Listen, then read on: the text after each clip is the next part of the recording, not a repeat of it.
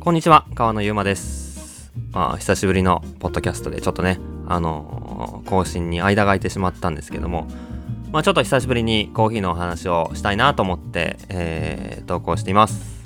まあ、これからもポッドキャストでも、あの、継続的にいろんなコーヒーのお話をしていきたいと思ってますので、ぜひ、まあ、フォローしていただいたり、継続的に聞いていただいたり、初めての方はちょっと一から、あの、聞いていただいてて、おすすめは僕がエチオピアのコーヒーが楽しいよみたいな話をしてる回がおすすめなので、ぜひ聞いてほしいなと思うんですけども、ま今日はね、何を話そうかなっていうふうに思ったんですけど、まあ、いっぱい話したいネタというか、あの、テーマはあるんですけど、まあ、ちょっとね、こう、ガチめな話をしようかなと思って、っていうのは、まあ、こういうね、コロナのムードで飲食店が大変なんじゃないかとか、まあ、カフェね、どうやってやっていくかっていうところも、まあ、いろいろあると思うし、まあ、苦しい状況ではあるかもしれないですけど、まあ、僕たちのもとにも、ありがたいことにですね、あの、まあ、励ましの声とかいろいろ応援のメッセージもいただいて、本当にありがとうございます。まあ、そんな中で、うん、まあ、実はまあ、明るい未来もあるんじゃないかと。コーヒー屋さんで、今ね、まあ、あの、いろんな工夫があったり、まあ、いろんな、あの、できることが増えたりっていうところで、まあ、あの今後はあのきっと明るい未来があるよって話を、まあ、ワクワクねしながらね聞いていただけたらなというふうに思っていて、まあ、そんな話をしていこうと思ってます。でまあねみんな何してたんですかね？あの、まあ、自粛中というかリモートワークしてた方もいるかもしれないし実家に帰った方もいるかもしれないしまああのいろんなねあの暮らしがあると思うんですけどもコーヒー飲んでました？なんか僕が思うのはコーヒーを飲みたいっていううん気持ちはもしくは需要というのかな？はあの変わっていないと思っててまあそれをお店で飲むのかまあお店が閉まっちゃったからお家で頑張って飲むのかっていう違いでしかないと思うんですよ。なのでなんかこうじゃあこんな感じになっちゃったからコーヒーを飲みたい需要がなくなっちゃったっていうのは全くなく飲むシーンが変わっただけなんじゃないかなと思ってていてまあそれはネガティブに捉える必要はないことだと思うんですよね。みんな変わらず美味しいコーヒーを求めている。そしてその中で大きいことが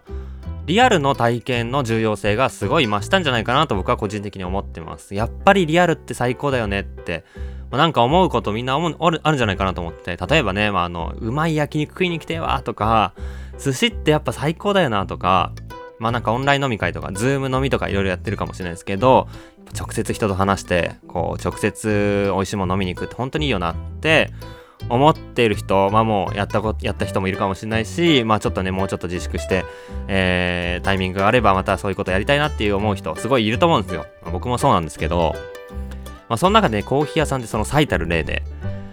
まあそこにバリスタ人がいてでまあいろんなサービスおもてなしをしてでそこの、まあ、香りコーヒーを作る音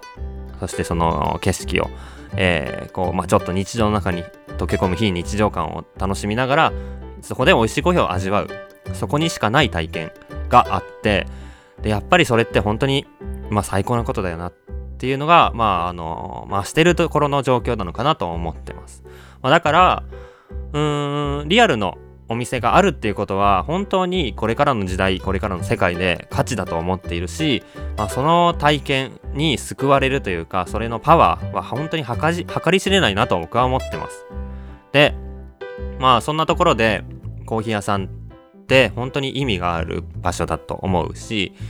まあ、いろんな工夫をね今お店がやってると思うんですけどやっぱりこれからお店の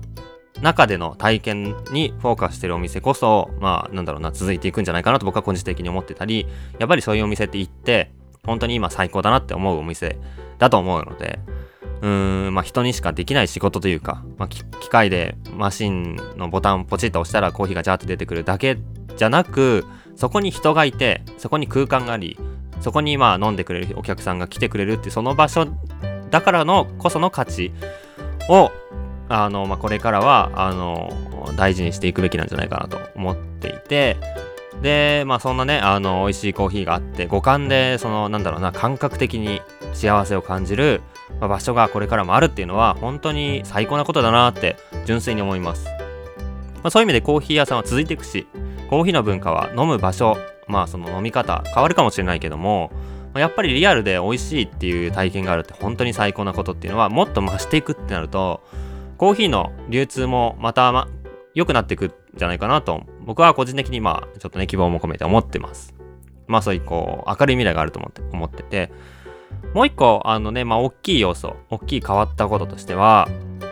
まあ一つ目がそのオンラインでいろいろこうモヤモヤしてたけどもやっぱりリアルって大事だよねってなったリアル体験の重要性が一つ目だったんですけれどもう一つは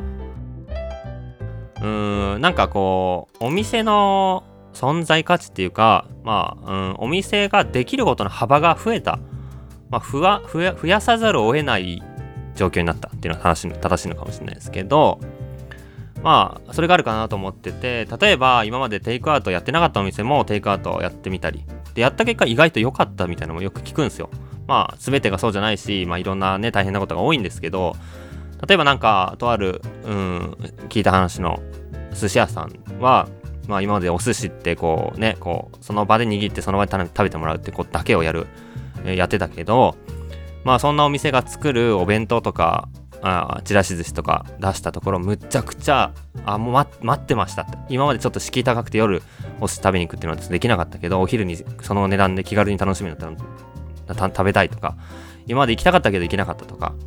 あのー、まあその寿司職人が作るお弁当みたいなのとかでめちゃめちゃむしろ逆に売り上げが良くなるみたいなこともよくあったりしてまあそれっていうのはあのー、なんかねお店が本当はもっともっとたくさんできたはず。できることが実はたくさんあるけどまあ今まで1個しかやれてなかったっていうのがあってそれをまあなんかいろんまあ本当はね良くないいいことが良くないのか分かんないですけど無理やりいろんなことをやらやらざるを得なくなったっていうのが、まあ、むしろお店に世の中のお店、まあ、お店リアル店舗を持っている人たちにとっていろんなことがあやっていいんだとかやったらむしろいいんだとかっていうことがたくさん気づいたあの時期なのかなというふうに思うと、まあ、めちゃくちゃ楽しい未来があるんじゃないかなと。いろんなお店がいろんなチャレンジをしていろんなコーヒーの届コーヒー関係なくまあ、飲食の届き方をしてその中でコーヒー屋さんもいろんなコーヒーのまあなんだろうなそこで一杯ずつ入れていく以外のチャレンジをたくさんし始めていくとなんか本当に世の中にコーヒーを楽しめる、気軽な機会新しい場所がどんどん増えていくんじゃないかなと思っててそれがすごい楽しみなんですよ。で僕たちで言うとあのまあもちろんお店は、まあ、すごいすごい短縮したり、まあ、休業するお店もあったりして、まあ、その中でむしろじゃあお店を閉めるからできることたくさんあるなと思って結構僕はまあなんかまあポジティブに考えてて、まあ、なんかいろんなこの今までやりきれてなかったところをあのやるチャンスだなと思って。で、まあ、一つがオンラインでもうちょっとこうなんかね飲食の体験、まあ、僕はこうコーヒーなんですけどコーヒーの体験をもっと届けられないかなずっと思ってて、まあ、それを、まあ、やるすごいこう絶好のチャンス絶好の機会で一つは、まあ、なんかコーヒー豆を、まあ、僕らは最終的に買ってもらえたらいいなと思ったんですよ。っていうのはお家でまで、コーヒーを飲んでで、まあ、パッてこうコーヒー豆渡すだけだけどあのまあ10杯分コーヒー豆入ってるとすると10回僕たちの体験と接してくれるっていうのがすごい長いしで最終的にはその豆ごととかあの味の違いをもっと楽しんでもらってコーヒーをまあ大好きになってもらったらいいなと思っててまあ自分で入れるっていうとこまでやってくれるようになると僕らは最高だなっていうふうに思ってたんですけど、まあ、やっぱり豆を買うっていうのは器具を持ってないと買わないわけなんですね。で器具を買うってやっぱりハードルが高くて、まあ、なんか結構高いじゃないですか。皆さん器具持ってる方、まあ、あの、これ聞いてる方はコーヒー好きな方も結構多いみたいなので、持ってる方多いと思うんですけど、まあ、持ってない方もいると思います。で、まあ、なんだかんだ全部揃えるとどのくらいするのかな ?1 万円くらいすると思いますね。もうもっとするかな？電動のグラインダーだけで3万するし、ちゃんとしたやつ買うと。で、まあ、ケトルも、まあ、3000、5000円して、で、まあ、やっぱりスケールで重さを測らなきゃいけないんで、スケールで3000円ぐらいすると、まあ、あとけあ、えっと、ドリッパーとサーバーと、まあやっぱりそれだけで一式で1万。ででグラインダー電動のやつ買うとプラス3万。合計34万ぐらいはする。世界。まあなかなかね好きにならないとそこまで踏み込めないですよね。でもそこまで好きになると結構難しい。そこになんかまあなんか大きい大きい壁があると思ってて。まあそのそれ以前にねまずそもそもコーヒー屋さんで美味しいコーヒーを飲むっていう一つの壁があってそこからお家で器具を買何万かして器具を買ってでも入れたくなるっていう2つ目の壁があってこの壁でかい壁2つを乗り越えた者たちだけが豆を買って今最高に楽しんでると。そしてそのそこに向けて僕らコーヒー豆をまああの買っていただけたらなとか届けたらなとか思ってたけどもそのもっと前のそもそもコーヒーって面白いなってなってくれるところを作んなきゃなってずっと思ってて。でそれってなんかお店だとやりきれないんですよ。お店ってなんかやっぱり目的を持ってくるんであれを飲みたいなって来てくれるんであれが飲みたいなってない人まあそのなんかコーヒーってふんそんな興味ないけど、まあ、美味しいなったら飲んでみたいけどうんどこに行けばいいか分かんないしまあ友達に連れて行かれたら行くけどぐらいのテンションの人に、まあ、ぜひお店来てくださいって、まあ、ずっとプッシュするって、まあ、もちろんやり方は工夫すればできるかもしれないですけど、まあ、結構難しいところもあってそうじゃない。なんかすごいふわっと気軽にコーヒーを買えるっていうか楽しめるっていうのがあったらいいなってずっと思ってたところにまあこういうコロナがやってきたのでまあじゃあそこの階段の1段目をどうやったらオンラインで届けられるかをま考える絶好のチャンスだなっていうところで一つなんかまああのコーヒーゼリーを作っててまあ、め全然苦くなくて目つぶって食べたら完全にフルーツゼリーの味がする。本当にみかんゼリーかなって思うぐらいの味がする。これ全然持ってないんですけど本当にフルーツゼリーの味がするコーヒーゼリーを作ってコーヒーが持っているフルーティーな味だけを抽出してそれとお砂糖だけの味付けで、えー、味を作ってるんですけど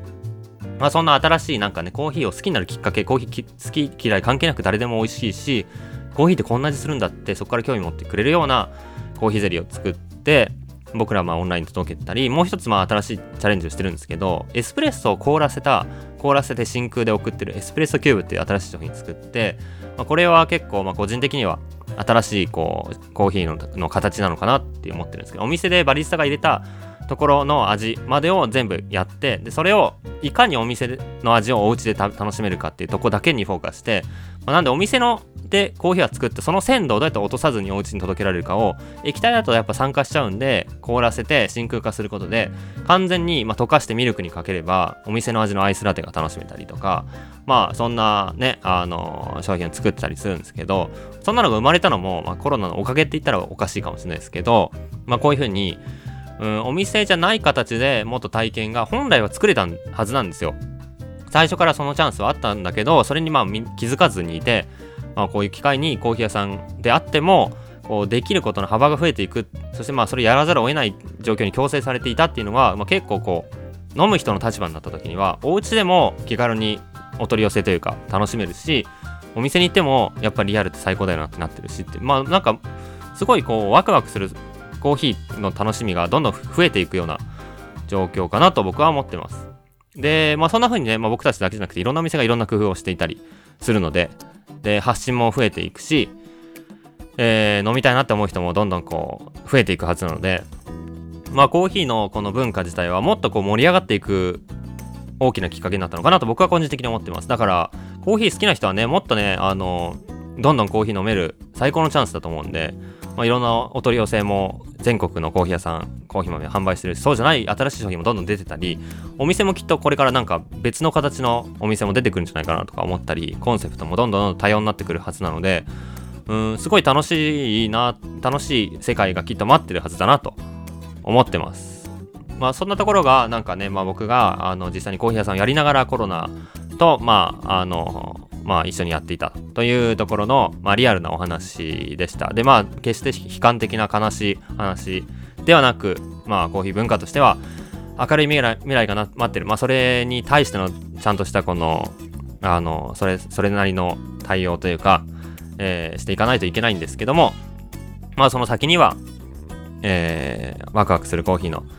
未来が待ってるんじゃないかなと思いますので、まあ、ね、あの、コーヒー好きな人、方、聞いてる方も多いと思うんですけども、まあぜひこれからもやることは変わらず美味しいコーヒーの美味しいコーヒーを飲み続けていってもらえたらなと思ってます。